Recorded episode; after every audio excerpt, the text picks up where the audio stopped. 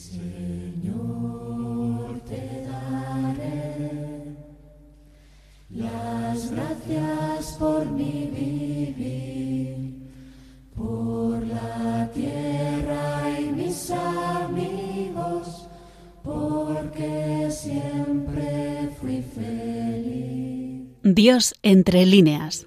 Tronco en que nací, Un programa dirigido por Paloma Fanconi.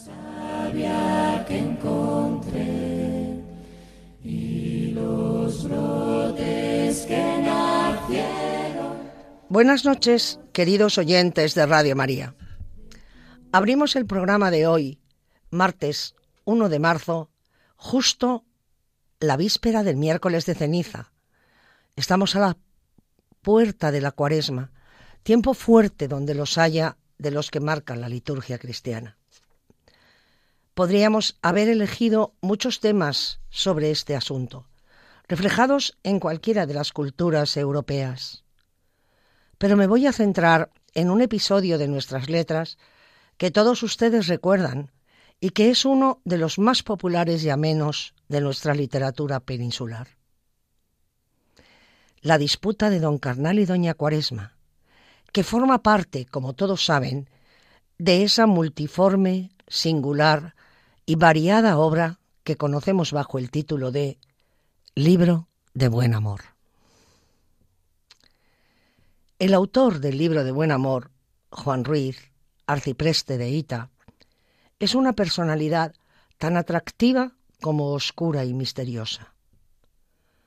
Apenas sabemos de él, por confesión de parte, su nombre y su condición.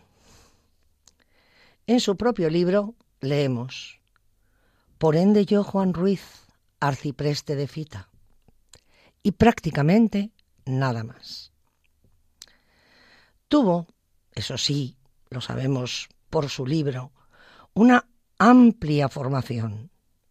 Conocía bien las tierras alcarreñas, claro, Madrid y Segovia también, lugares que definen el contexto geográfico de su obra.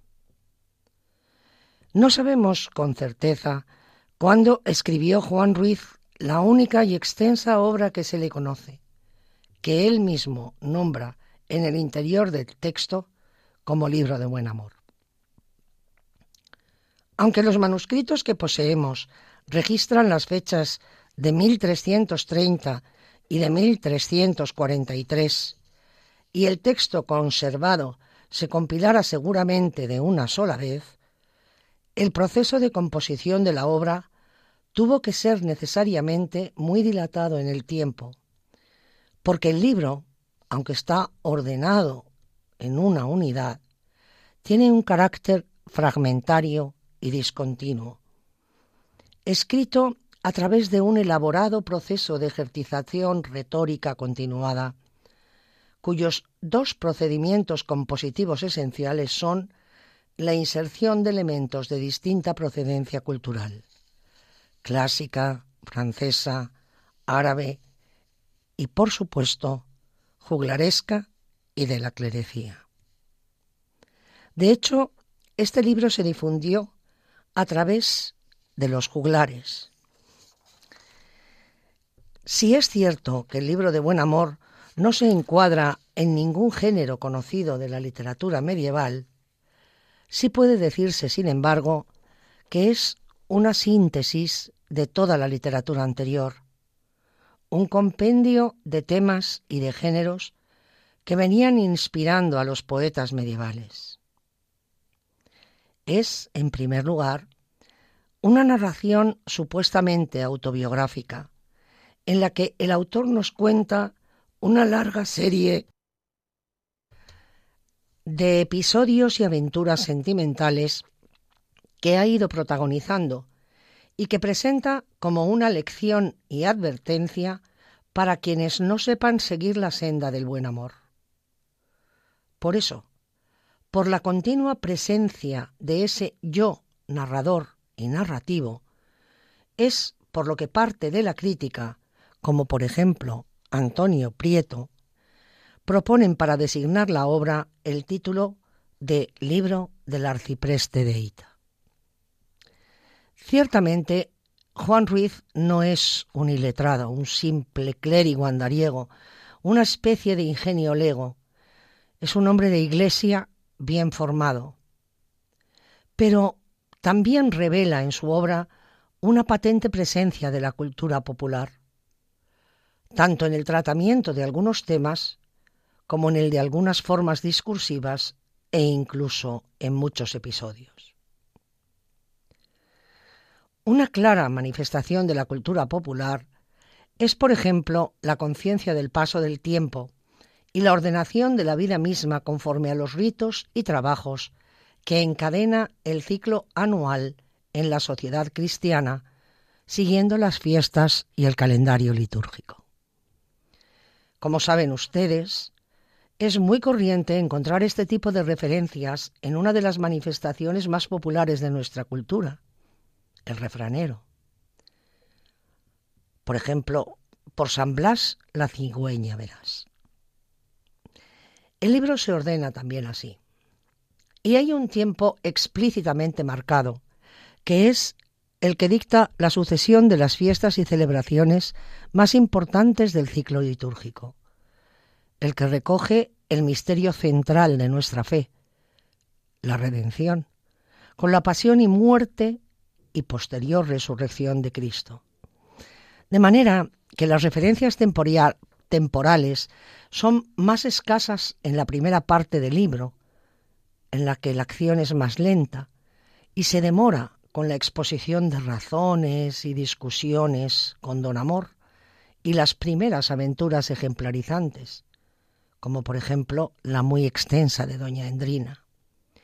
Pero se hacen muy insistentes esas precisiones temporales a partir de los episodios de la sierra, es decir, las cánticas de Serrana, en que empieza, tras el dictado a Santa María del Vado y la pasión de nuestro Señor Jesucristo, el episodio de Don Carnal y Doña Cuaresma. Siguiendo la versión en castellano actualizado de Jacques Josset, leemos. Acercándose viene un tiempo de Dios santo. Fuime para mi tierra, por folgar algún cuanto. Dende a siete días era cuaresma. Tanto puso por todo el mundo el miedo e gran espanto. Estando a la mesa con don Jueves Lardero, Troxo a mí dos cartas un ligero trotero. Decir vosé las notas, ser vosé tardinero, que las cartas leílas, dilas al mensajero. En estas dos estrofas, escritas en cuaderna vía, quiero recordarles a ustedes que todo el libro está escrito, en verso, y de hecho la polimetría es uno de los rasgos mm, más característicos del libro completo. ¿no? Bueno, pues este está escrito en cuadernabría, que es un tipo de estrofa de la que eh, ya les hemos hablado a ustedes en otras ocasiones. Eh, es una estrofa medieval, típica del mester de clerecía, que consiste en cuatro versos alejandrinos monorrimos en consonante. Es decir, que los cuatro riman entre sí. Bien, pues en estas dos estrofas que les acabamos de leer, encontramos ya dos puntos clave del magnífico episodio, el de Don Carnal y Doña Cuaresma. En primer lugar, la mencionada localización temporal de carácter popular, estando a la mesa con Don Jueves Lardero. El jueves Lardero es el jueves anterior al miércoles de ceniza, es decir, la víspera del último viernes del tiempo ordinario. El sábado siguiente se iniciaban las fiestas de carnaval, que culminaban el martes. Como el viernes es día sagrado, el jueves lardero se iniciaba el carnaval con una suculenta comida, como despedida de los manjares que al terminar los carnavales quedaban relegados hasta resurrección. En muchos lugares de nuestra patria se sigue celebrando esta fiesta, que se caracteriza por el consumo de embutidos y huevos en distintas maneras, como el conocido hornazo. solía ser en la Edad Media un día en que se reunían las gentes para despedirse de la carne. Por eso, el arcipreste dice, estando a la mesa con don Jueves Lardero, es decir, justo antes del carnaval. ¿Y qué le aconteció al arcipreste en ese momento? Pues que le llegan dos cartas. Son las que se conocían en las gestas medievales y por tanto en los poemas que las cantaban como cartas de desafío, lo que hoy llamaríamos declaración de guerra. Dicen así, de mí, Santa Cuaresma, sierva del Salvador, enviada de Dios a todo pecador, a todos los arciprestes eclérigos sin amor, salud en Jesucristo hasta la Pascua Mayor. Sabed que me dijeron que ha cerca de un año que anda don carnal sañudo, muy extraño, astragando mi tierra, faciendo mucho daño, vertiendo mucha sangre de lo que más me asaño. E por aquesta razón, en virtud de obediencia, vos mando firmemente, so pena de sentencia, que por mí, e por mi ayuno, e por mi penitencia, que le desafiedes luego con mi carta de creencia. La carta de creencia es la que lleva a alguien para ser creído en el negocio que se va a tratar. Y continúa el texto. Decille de todo en todo que de hoy, en siete días, la mi persona misma en las compañías mías, iremos pelear con él e con sus porfías. Creo que nos nos tenga en las carnecerías. Dadla al mensajero esta carta, leída, llevará por la tierra, no la traya escondida, que no diga su gente que no fue apercebida, dada en Castro Ordiales, en Burgos recibida. Como vemos, manda que se pregone la carta, cosa que también pasaba con las auténticas cartas de desafío en la Edad Media, pues se les daba orden de que se les diese toda la publicidad posible. Sigue el arcipreste. Otra carta traía, hemos dicho que eran dos, abierta y sellada, una concha muy grande de la carta colgada. Aquel era el sello de la dueña nombrada. La nota es aquesta. A carnal fue enviada. De mí, doña Cuaresma, justicia de la mar, alguacil de las almas que se han de salvar, a ti, carnal goloso, que no cuidas fartar, envíote el ayuno por mí desafiar. Desde hoy en siete días, tú y tu almohaya, es decir, tu, tus huestes, tu ejército, que se hades conmigo en campo, a la batalla, hasta el sábado santo darbos e lid sin falla, de muerte o dilisión no podrás escapalla. Hasta ahí la carta. Leía más las cartas, entendí el ditado. Vi que venía a mí en un fuerte mandado, Canón tenía amor, ni era enamorado. A mí e a mi huésped púsonos en cuidado. Recordemos que su huésped era don Jueves Lardero y él es don Carnal.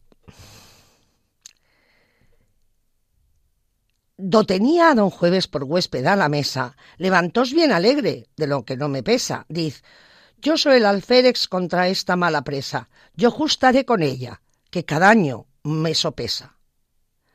Diome muy muchas gracias por el mi buen convid. Fuese, ello fiz mis cartas. Díxele al viernes. Id a don Carnal mañana. Todo esto le decid, que venga apercebido el martes a la lid. Las cartas recibidas, don Carnal, orgulloso, mostró en sí esfuerzo, pero estaba medroso. No quiso dar respuesta. Vino muy acucioso, troxo muy gran mesnada, como era poderoso. Es decir, tenía miedo, pero trajo a su gran ejército. Desde vino el día del plazo señalado, vino don Carnal ante, está muy esforzado, de gentes bien guarnidas, muy bien acompañado. Sería don Alexandre de tal real pagado. Es decir, hasta el mismísimo Alejandro Magno estaría mm, encantado de tener el gran ejército que traía don Carnal.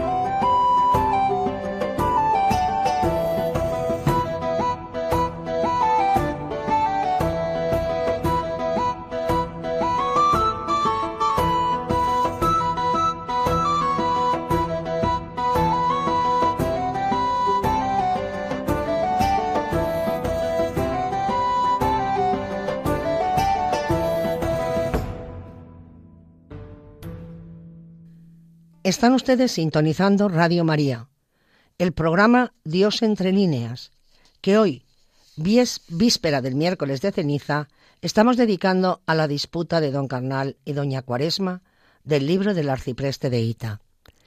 Les habla Paloma Fanconi.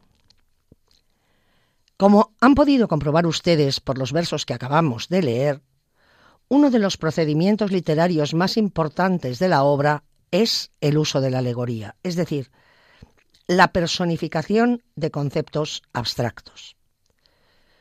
De hecho, cuaresma es un concepto abstracto, don carnal, jueves lardero. Es un recurso que hemos visto ya en varias ocasiones, lo usan mucho los dramaturgos del siglo de oro, lo vimos especialmente en los autos sacramentales. Su utilización es muy recurrente en la literatura medieval y esto tiene una explicación muy sencilla y es la necesidad de adoctrinamiento a un público no cultivado. Explicar profundidades teológicas de dificultad probada no es tarea fácil, pero si se personifican los conceptos resulta más asequible. Es por supuesto una necesidad pedagógica. De hecho, como saben ustedes, todo el arte medieval cristiano está impregnado de personificaciones de este tipo. Señala el profesor Miguel Ángel Pérez Priego, a quien hemos seguido bastante en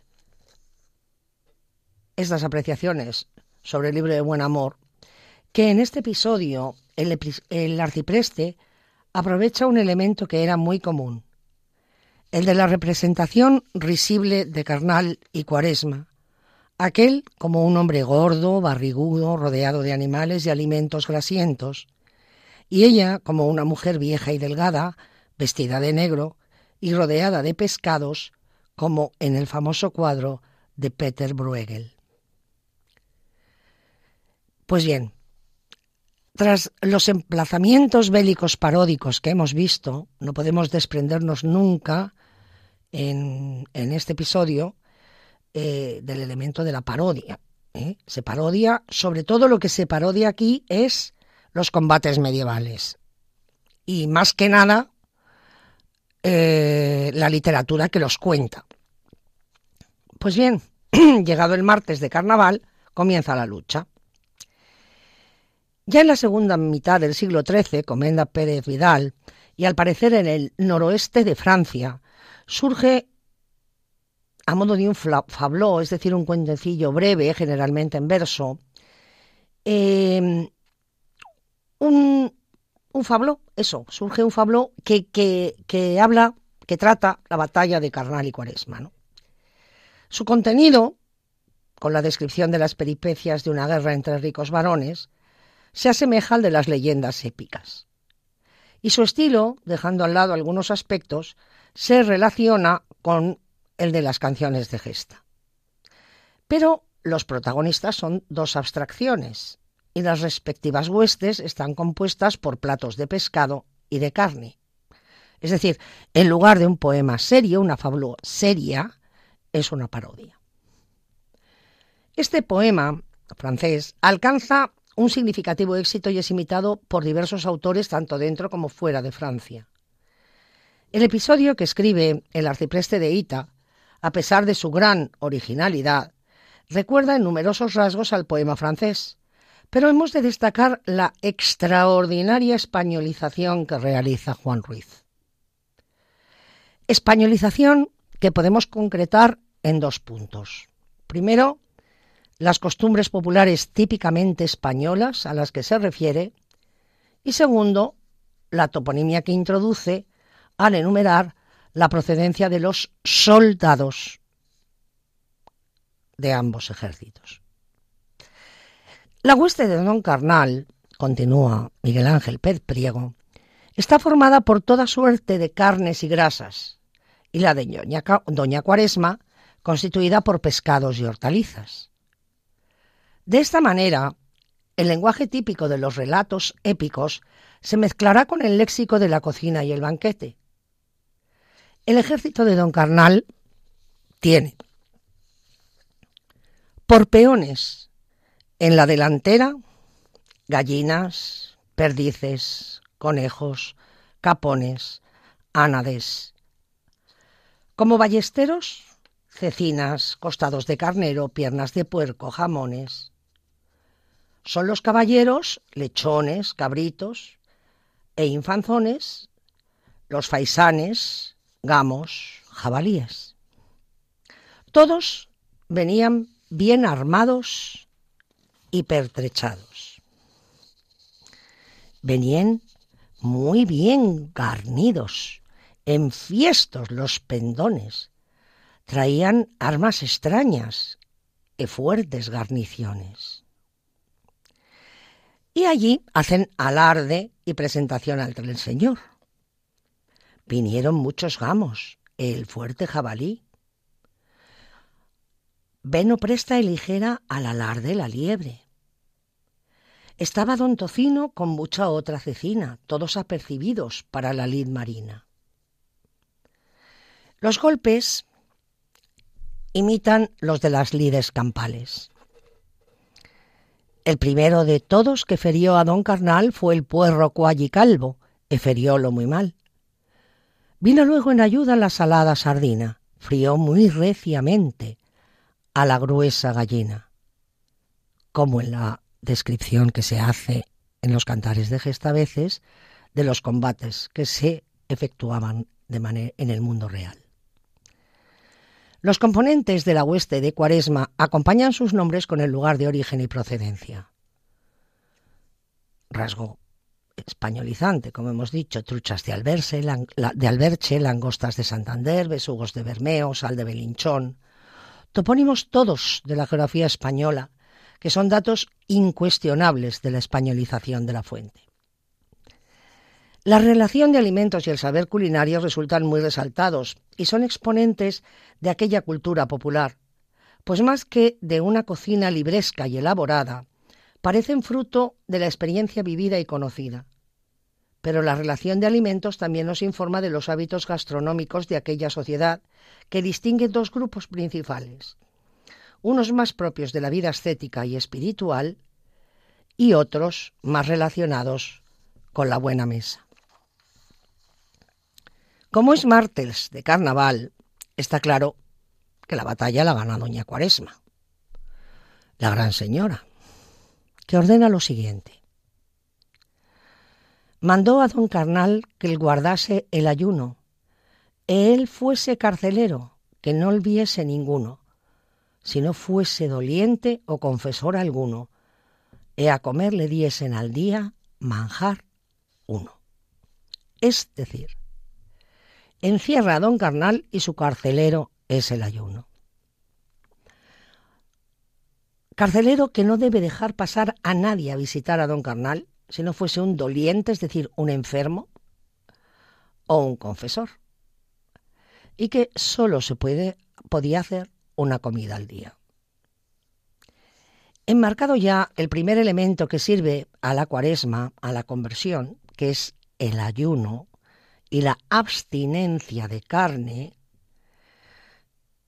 dedica el arcipreste el siguiente episodio a a consolidar perdón, el segundo de los estipulados por la Santa Madre Iglesia, que es la confesión y todo lo que conlleva, especialmente las condiciones en las que debe producirse.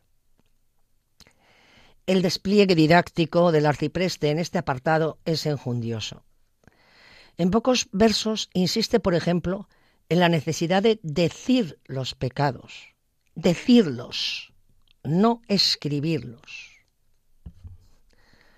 No se hace penitencia por carta ni por escrito, sino por la su boca del pecador contrito no puede por escrito ser suelto ninquito. Mester es la palabra de confesor bendito. Pues que de penitencia vos fago mención, repetir vos quería una chica lición.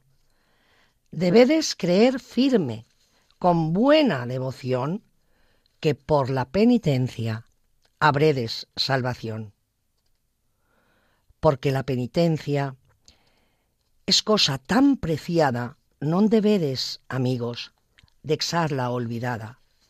Fablar en ella mucho es cosa muy loada.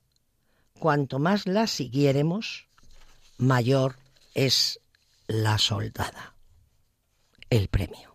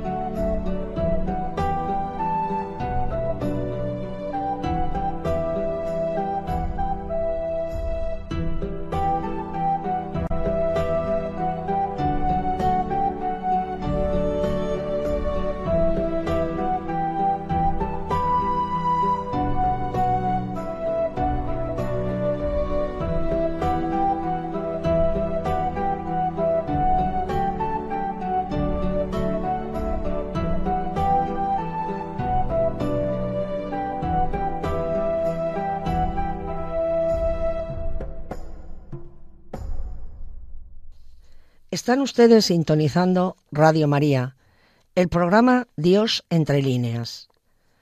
Les habla Paloma Fanconi. Continuamos exponiéndoles algunos pasajes del libro de Buen Amor. Terminada la contienda y victoriosa doña Cuaresma, introduce, como hemos leído el arcipreste, las indicaciones sobre el sacramento de la penitencia. Y lo hace aquí Juan Ruiz de manera absolutamente significativa. Pues lo que está proponiendo, y es lo que proponemos nosotros, es la manera adecuada que debemos tener todos de vivir la cuaresma. Y lo que quiere es que todos los fieles reciban el sacramento de la reconciliación al empezarla. Y explica cómo ha de hacerse de manera adecuada, porque había en el momento algunos errores entre el pueblo. Una de las cosas que quiere dejar muy clara es la necesidad de la confesión oral para recibir la absolución y que no basta con la mera contrición de los pecados. En el santo decreto hay gran disputación si se faz penitencia por sola contrición.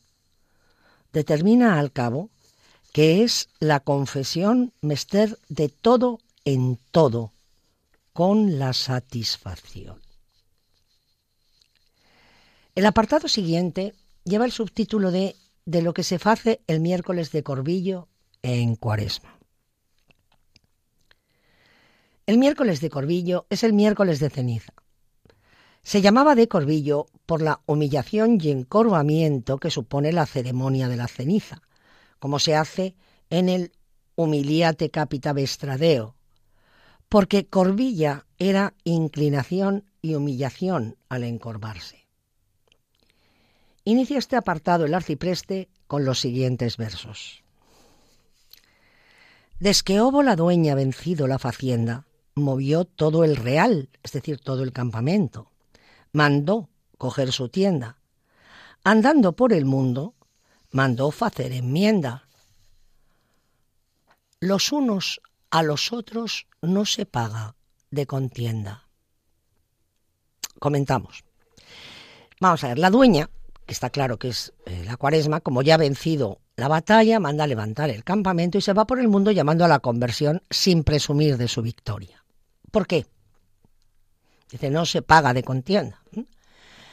Porque en cuaresma, con la llamada tregua de Dios, no se derreaba. Y por eso ya doña Cuaresma no presume de su victoria, no se paga, no presume de que ha vencido. Y continúa.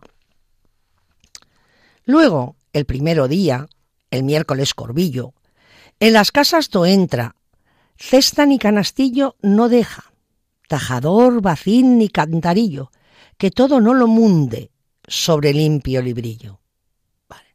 Mundar es lavar, fregar. Si se fijan ustedes, eh, muchos sacerdotes en el momento de la, del lavatorio de manos, eh, cuando van a celebrar la misa, dicen, lávame domine, aviniquitate mea, eta pecato meo mundame, eh, mundar. Bien. Un librillo es una especie de barreño.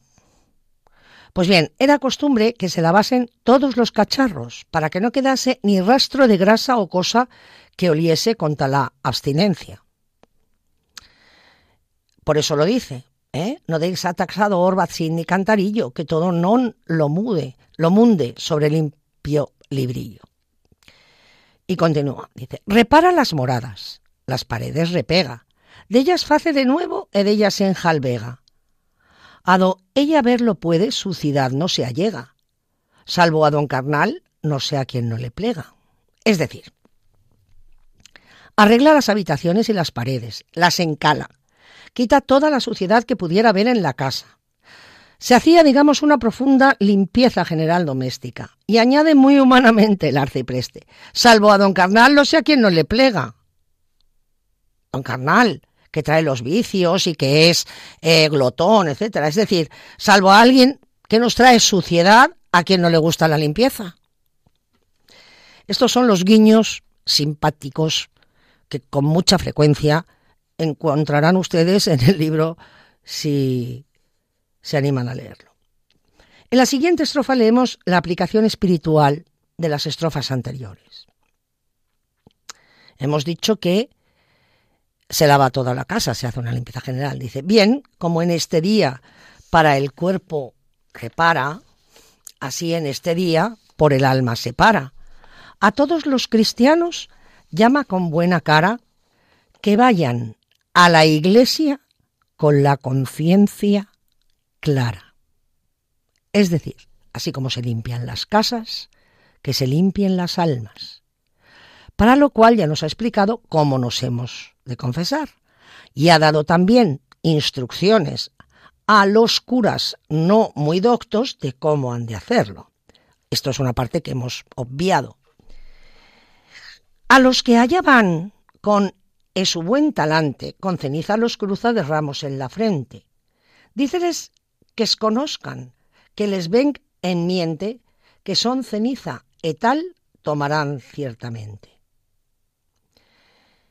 Describe, pues, el por todos conocido rito de la imposición de la ceniza. Y continúa. Al cristiano católico, dale el santo sino, porque en la cuaresma viva limpio, herino. Da mansa penitencia al pecador indino.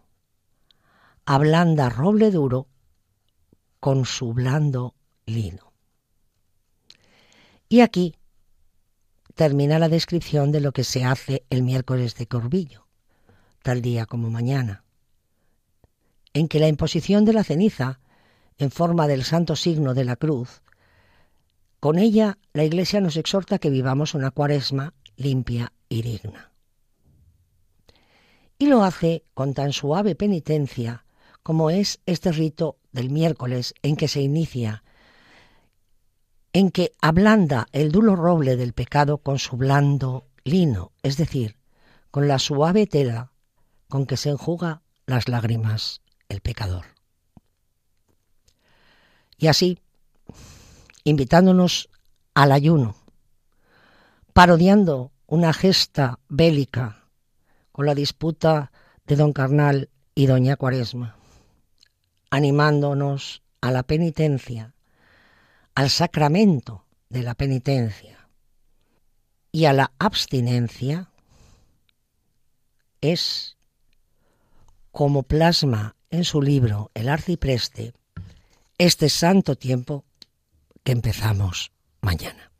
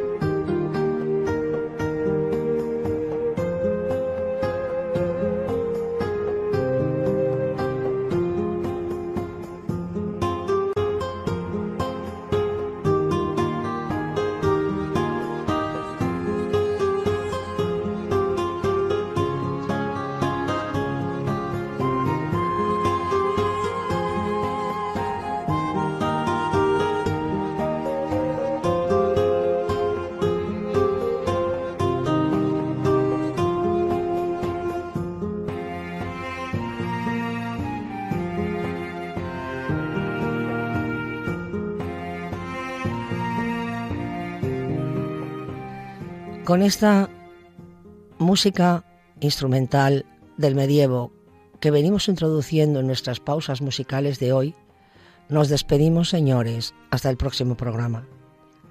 Han escuchado ustedes Dios entre líneas en Radio María. Si quieren ponerse en contacto con nosotros, pueden escribir un correo electrónico a la dirección diosentrelíneas@radiomaria.es. En breve tendrán a su disposición el podcast con la emisión de hoy. Les agradecemos mucho que hayan sintonizado nuestra emisora esta noche y les deseo de todo corazón una provechosa y santa cuaresma. Se despide de ustedes Paloma Fanconi.